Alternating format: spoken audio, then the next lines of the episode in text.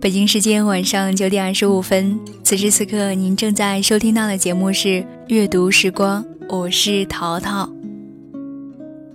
今天分享的这篇文章是杨希文的《吃是一种教养》。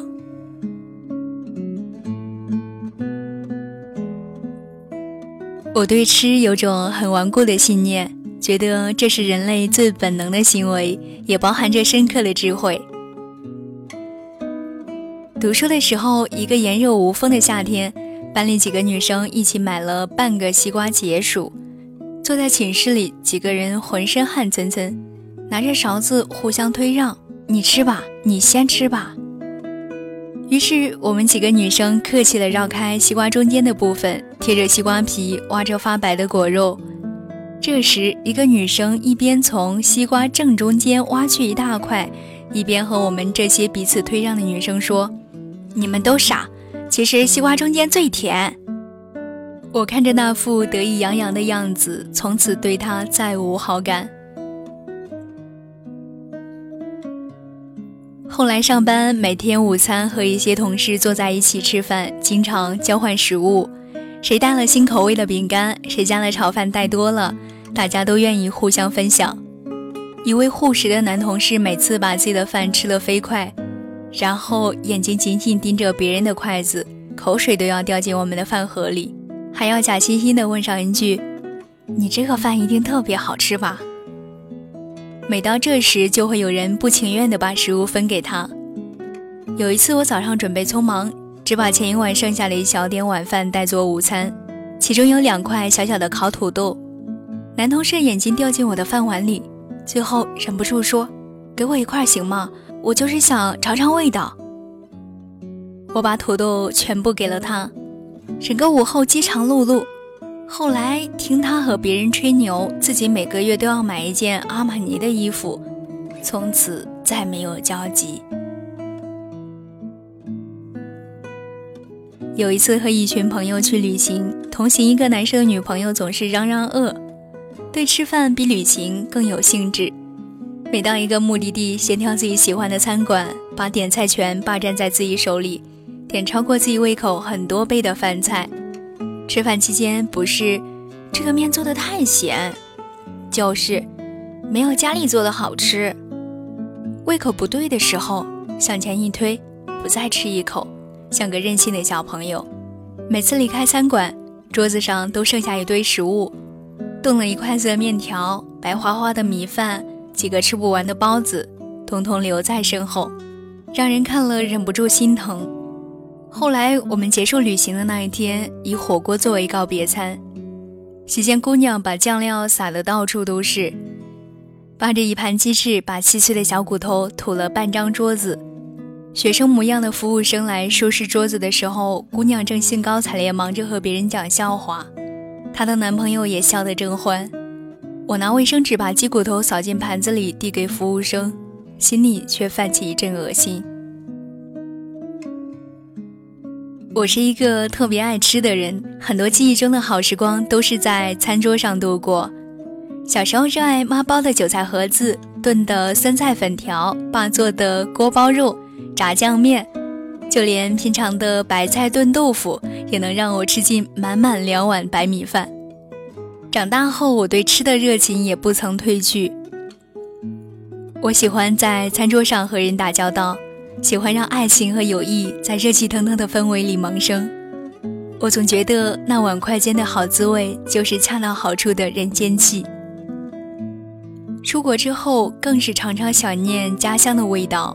每当看到街头有写着汉字的餐馆招牌，心里和舌尖都涌起一股暖意。我们这个温和的民族对吃总有一种特别的情怀。那颗粒饱满的东北大米，种类繁多的西北面食，小巧精致的广东早茶，都是文化里最精髓的部分。我一直在意吃的内容，却渐渐发现，吃不仅是一种文化，更可以成为一种修养。餐桌上吃这种简单的行为，呈现着多种态度。有些人吃相粗野。有些人吃饭优雅，有些人吃独食，有些人喜分享，有些人不顾礼节，有些人处处周全。台湾作家林清玄在描写一篇有关食物的文章中说道：“人总是选择自己的喜好，这喜好往往与自己的性格和本质十分接近，所以从一个人的食物可以看出他的人格。而我觉得，不仅仅是吃的内容、吃的态度，也可以看出一个人的人格。这种态度就是教养。”我出生在一个普通的家庭，恩格尔系数总是很高。爸妈对我的教育大多和食物有关，特别直白。记忆中，小时候的某一天，妈还在厨房里做最后一道菜，饿极了的我就拿起饭碗自顾自地吃起来。爸严厉地教训我：“放下碗，你们还没上桌呢。”自此和别人吃饭都要等到饭菜全部上桌。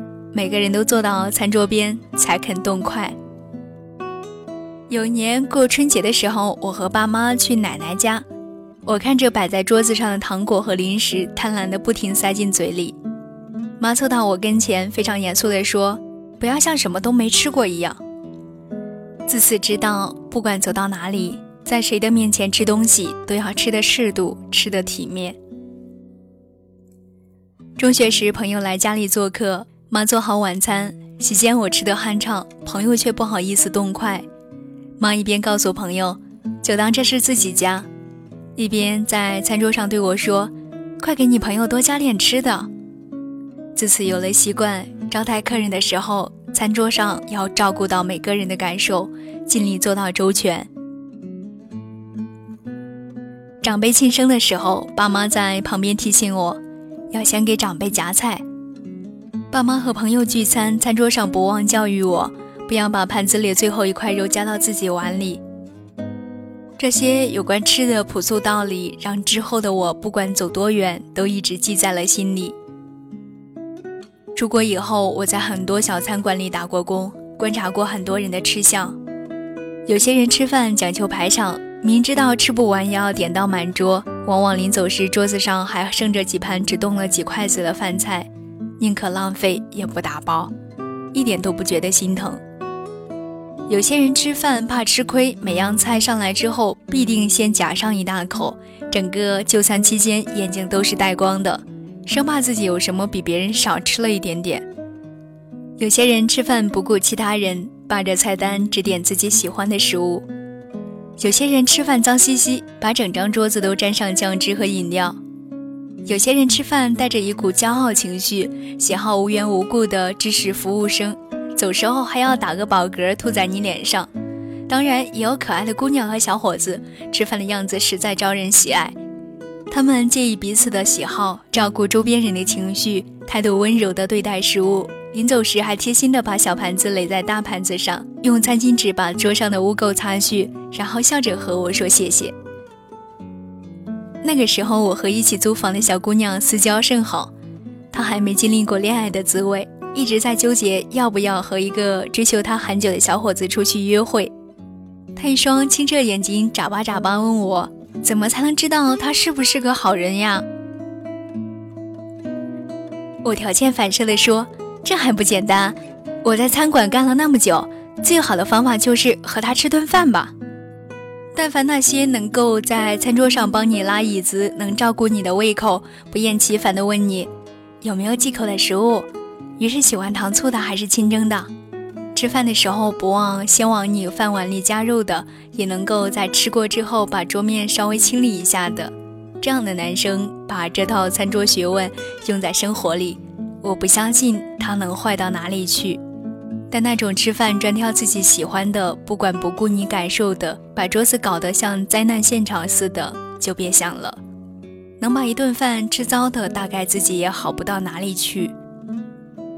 后来姑娘去和小伙子约会，回来时垂头丧气，不用问也知道进展并不顺利。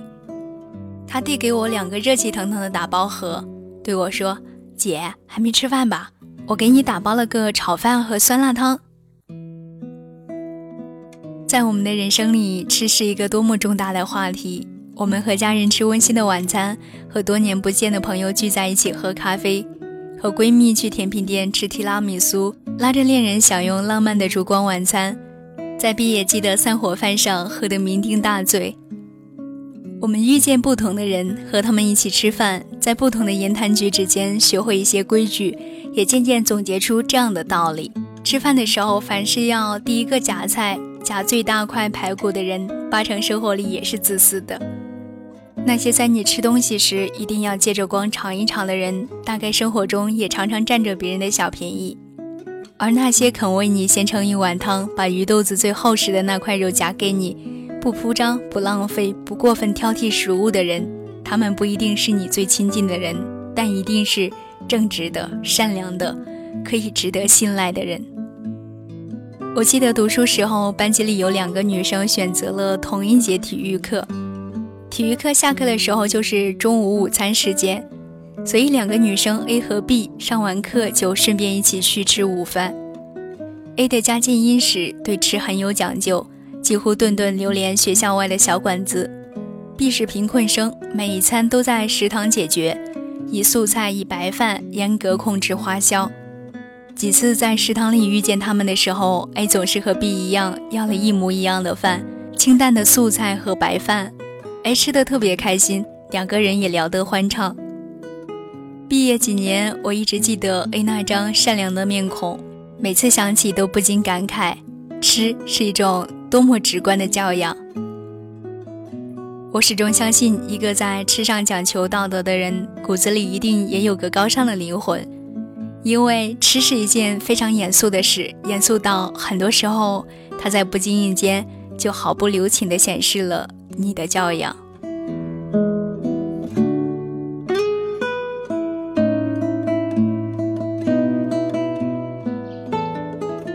今晚的节目就是这样，我是淘淘。如果你喜欢我的声音，可以在新浪微博搜索关注“听桃入耳”，桃是陶醉的桃。希望遇见每一个美好的你。此刻夜色渐浓，愿你晚安。singing. I